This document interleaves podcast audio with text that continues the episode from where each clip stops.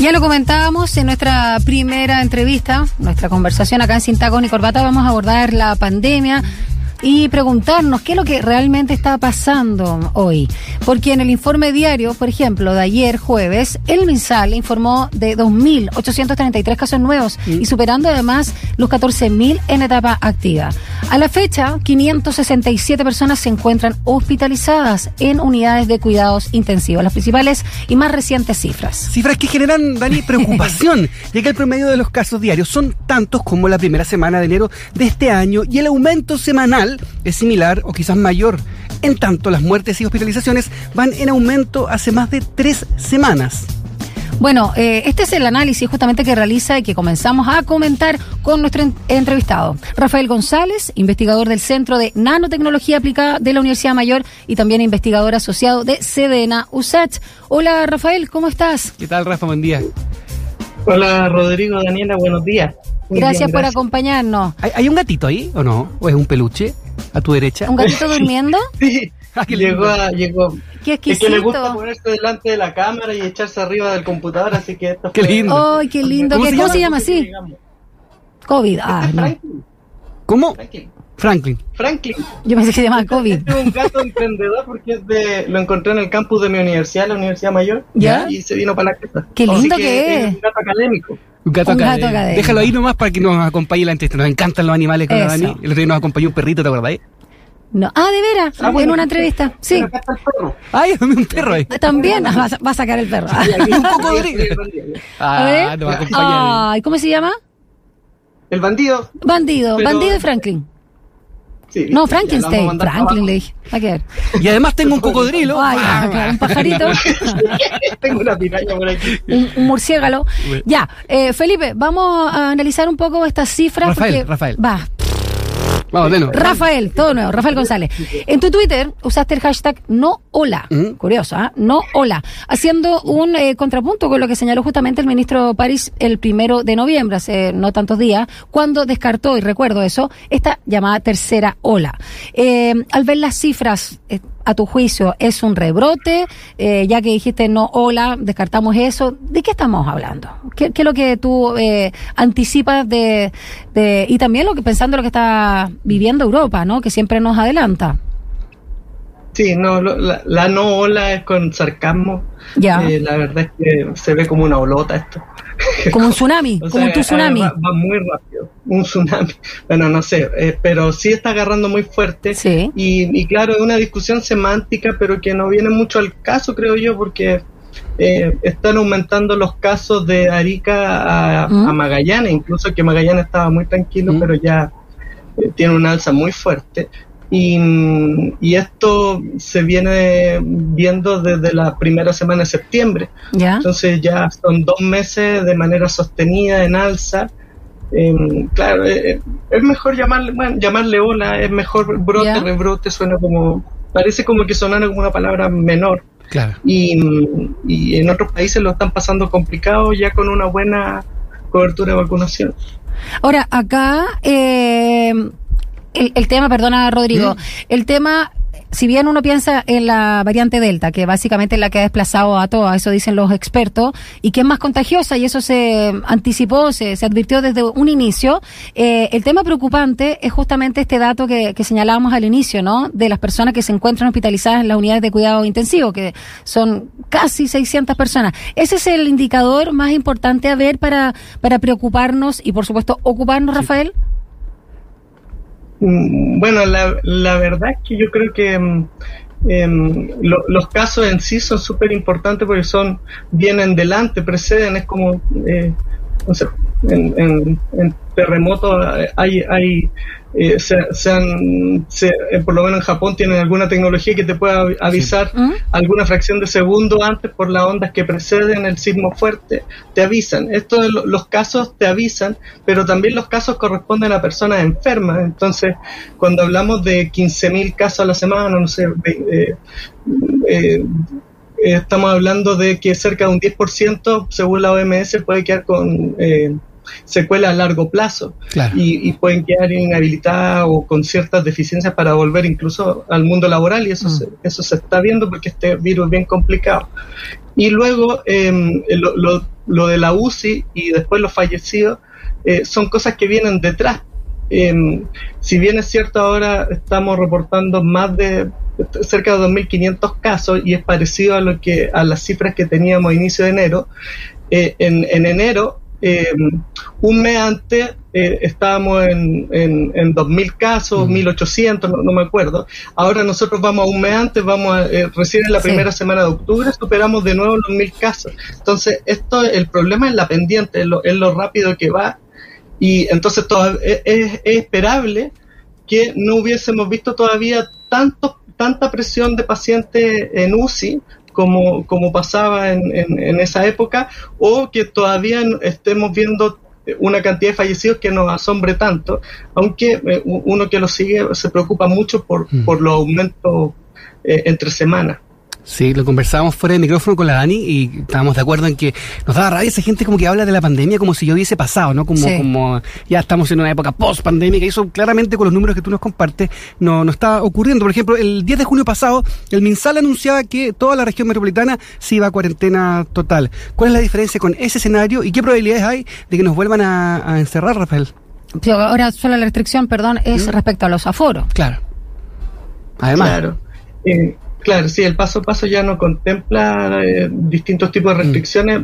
Yo simplemente lo veo por el tema lado político, no, no veo probable que haya forma de volver a, restricciones de, de, encerrar a la gente, porque el pase de movilidad ya 80% o más de población vacunada tiene derecho a moverse en todo, en todo escenario. Eh, no, no, sé qué, qué, efecto podría tener eh, una cuarentena para el porcentaje muy menor que no se vacuna. Y, y luego el, paso a paso no contempla. Mm. Y también el gobierno ha dicho que va asociado con un estado de excepción, entonces también se tiene que decretar. Entonces yo no lo veo en el corto plazo, pero sí es importante que las personas sepan eh, estén conscientes de lo que está pasando eh, para que tomen acciones de, de, cuidado, porque mm. eh, evitar los lugares cerrados, que es donde, o evitar los lugares cerrados, sobre todo mm. mal ventilados, ese, ese, es el mayor problema. El humo del cigarro en una pieza, como se ocupa, es más o menos como, como el... Se puede graficar el, el virus, claro. Rafael González, investigador de la Universidad Mayor y también del SEDENA USACH, nos acompaña esta mañana acá en Sin Tacos ni Corbata. Ahora, cuando tú hablabas de estas cifras, de lo que puede darse para diciembre en comparación al año pasado y por supuesto también en los meses de vacaciones donde hay altísima movilidad.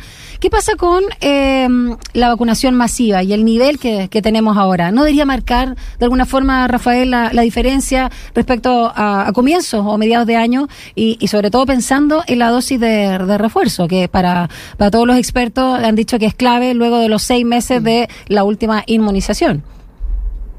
Sí, la, eh, la, vacuna y su, y su efecto positivo protector, eh, yo que soy físico, para mí es como la ley de gravedad, las cosas caen de arriba hacia abajo por, por, por, fuerzas que conocemos, eh, que las vacunas funcionan es, y son seguras, es algo que está absolutamente probado.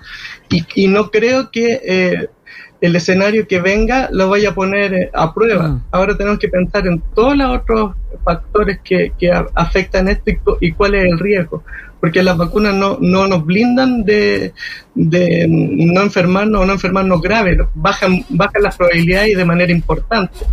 Pero eh, si hacemos todo lo contrario a lo que sabemos que las aglomeraciones, eh, el, eh, no tener cuidado en la distancia, eh, el no ventilar, todo este tipo de cosas aumentan las probabilidades de enfermarse, incluso enfermar grave, enfermar a, una persona mayor que, aunque esté vacunado, puede ser que eh, tenga un sistema inmune un poco más débil. Eh, todo eso nosotros aportamos para que el escenario sea peor, pero la vacuna hace lo que tiene que hacer. O sea, eh, a mí me parece que el, escenario que pueda venir es como cuando evaluamos los accidentes de tránsito eh, por, eh, consumo de alcohol y, nos centráramos si el cinturón funciona o no funciona. El, mm. cinturón de seguridad hace su, su trabajo y está archiprobado todo lo que reduce. y lo otro que también tendría cuidado, que yo tengo un matiz con harto de lo que, que, ha dicho muchos especialistas, es que ¿Mm? Em, lo que vamos a observar en esta ola eh, responde a la, cantidad de casos y la cantidad de casos es lo que se encuentra. Eh, no necesariamente representa el contagio real. Claro. Entonces, probablemente más busques, más se encuentra. Por un lado, cuando más te hace y también mm. cómo lo hace. O sea, el, el ministro hablaba de un, un, algo así como una gran eh, toma de test PCR ahora en, en, el velódromo del Estadio Nacional y eso suena como medio azaroso y no tan enfocado como sería a través de la trazabilidad. Entonces, es como, por ejemplo, si yo quisiera hacer una, un, el, testeo también depende de la logística y de, y de, la metodología, no es solamente hacer al azar. Es como que yo fuera a hacer un, una encuesta de eh, cuántos chilenos son colocolinos mm. y decida ir a un partido de la Chile eh, eh, que está jugando contra otro equipo y, y alguien voy a encontrar, pues si va a ir con su pareja, si, nunca falta el que, el que no sé por qué va también a otro, pero no necesariamente es la, es la, es la mejor lógica. Entonces, eh, a mí, a mí me, temo que eh, muchas de las personas van a consultar porque se sienten mal y con, el efecto de la vacuna, muchas personas nunca van a consultar o, capaz que ni, se enteren porque hagan una enfermedad eh, más leve. La vacuna va a funcionar, pero a lo mejor lo que estamos viendo y eso se está viendo, se ve un mm. poco en la proporción de personas que entran a UCI. Todavía cerca del 3% de las personas que están ingresando a UCI eh, es, de los casos, de los casos. Entonces, eh, yo estoy preocupado porque esa, esa relación más o menos se sigue y también las defunciones eh, con relación a los casos no ha cambiado tanto. Entonces, puede ser que nos sorprendamos con un peor escenario del que imaginamos. Rafael González, investigador eh, Universidad Mayor y Sedena de la USACH. Para cerrar, última pregunta. Todavía se recomienda ¿no? el uso de mascarilla en espacios cerrados, en eh, lugares de trabajo como el nuestro, por ejemplo. Claro, totalmente, mm. totalmente. Y, mm, y, claro, lo que hace la, la mascarilla eh, ahora si uno, uno piensa como en el humo del cigarro, lo que haría la mascarilla es que parte de ese olor a cigarro que nosotros sentiríamos sería re, incómodo, pero, pero se quedaría en la mascarilla y reduciríamos lo que le llega a la otra persona. Y a su vez, si nosotros, al revés, si nosotros estuviéramos en una habitación con alguien fumando, probablemente sintamos ese olor a cigarro, pero eh, nos va, va a mitigar. Em, y lo que hace la vacuna es que, em, tratando de decirlo así como en simple, eh, es que eh, eh, ingresa un, algo que se parece, una, una porción del virus eh, inactivado, que no es dañina, que no te enferma, pero el sistema inmune dice, ah, esto es el coronavirus, y, lo prepara en caso de que uno se enferme. Pero lo que hace no es evitar que uno se contagie, sino que le da herramientas al cuerpo para pelear. Para defenderse. Pero las personas, por la edad, los mayores, puede ser que tengan menos capacidad de responder bien. Rafael González, investigador de la Universidad Mayor y del CEDENA USACH, nos ha acompañado esta mañana acá en Sin Taco ni Corbata. Muchas gracias, Rafael, por tu explicación, tu análisis de, esta ola, entonces, que estamos viviendo con el COVID-19 y que tengas un precioso fin de semana junto a... Frank y Bandido. bandido. Frankenstein, claro. Gracias, gracias por acompañarnos. gracias, chao, chao. Chao, ahí está el gatito precioso, ahí está. Oye, recordemos también que ayer el MinSal anunció que desde el primero de diciembre, las personas mayores de 45 años que cumplieron seis meses con su esquema de vacunación completo deberán contar con la dosis de refuerzo para mantener habilitado su pase de movilidad. Responde. Ya no solo los de 55, sino de 45 hacia arriba. Estaba buscando a Sedena, es el